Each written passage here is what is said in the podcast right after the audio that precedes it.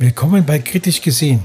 Hier tauchen wir gemeinsam in die faszinierende Welt von Filmen und Serien ein. Ich bin Thorsten und als ein Gastgeber führe ich dich durch spannende Entdeckungen und humorvolle Analysen.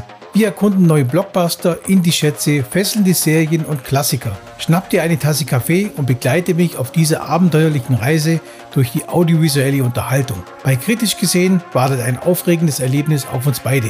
Los geht's! Hallo und herzlich willkommen zu einer neuen Folge von Kritisch gesehen. Heute sprechen wir über die erste Staffel der Serie Tulsa King. Als großer Fan von Sylvester Stallone war ich gespannt, wie er in seiner Rolle als Mafia-Capo Dwight Manfredi abschneiden würde.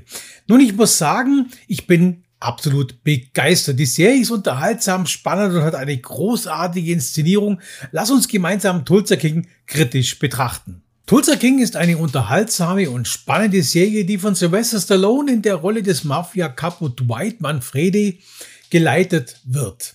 Dwight wird von der New Yorker Familie in die amerikanische Provinz geschickt, um dort ein neues Business aufzubauen, aber er ist nicht begeistert von seiner neuen Aufgabe. Er hat seinen Kopf für die Familie hingehalten und soll nun auf ja, ein Abstellgleis geparkt werden. Trotzdem nimmt er den Auftrag an und beginnt sich in Tulsa einzuleben. Die Serie wird von Taylor Sheridan und Terence Winter, den Schöpfern von Yellowstone und Boardwalk Empire, inszeniert und erzählt die Geschichte von Dwight unaufgeregt und mit vielen kleinen Nuancen.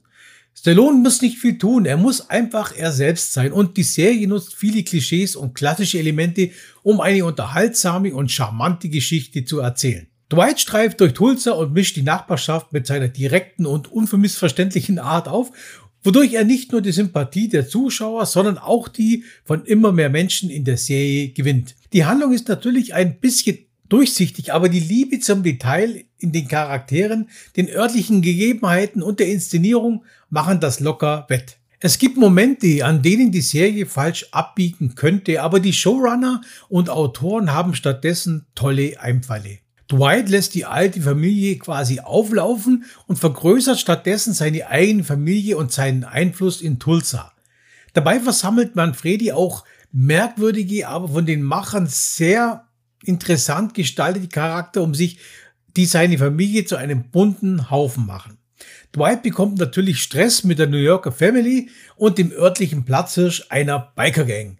Die Serie bleibt durchgehend unterhaltsam und charmant, auch wenn es manchmal harte Momente gibt. Auch die Ermittlungsbeamten, die in anderen Filmen und Serien oft so als etwas flach und unbeholfen dargestellt werden, haben eine überraschende Rolle in Tulsa King.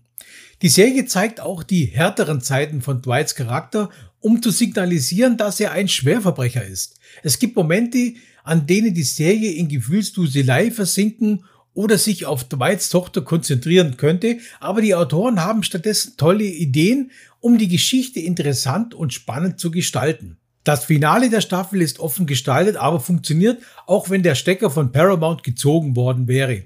Insgesamt ist Tulsa King eine tolle, charmante Serie, die viele klassische Elemente und Klischees nutzt, um eine ja, unterhaltsame Geschichte zu erzählen.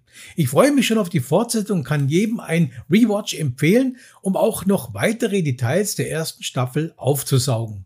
Für mich ist die Serie Tulsa King eines der Highlight-Serien des Jahres. Und das nicht nur, weil ich persönlich ein großer Sylvester Stallone-Fan bin.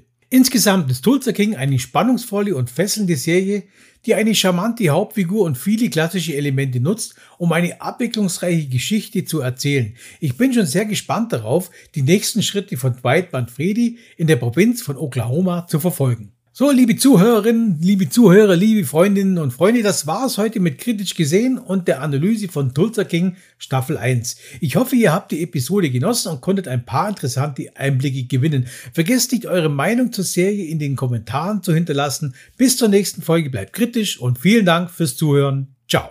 Das war's für diese Folge von Kritisch gesehen.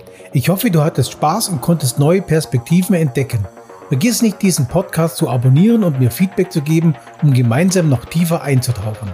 Bis zur nächsten Folge. Bleib neugierig, kritisch und unterhalten. Ich freue mich darauf, bald wieder mit dir in die audiovisuelle Welt einzutauchen.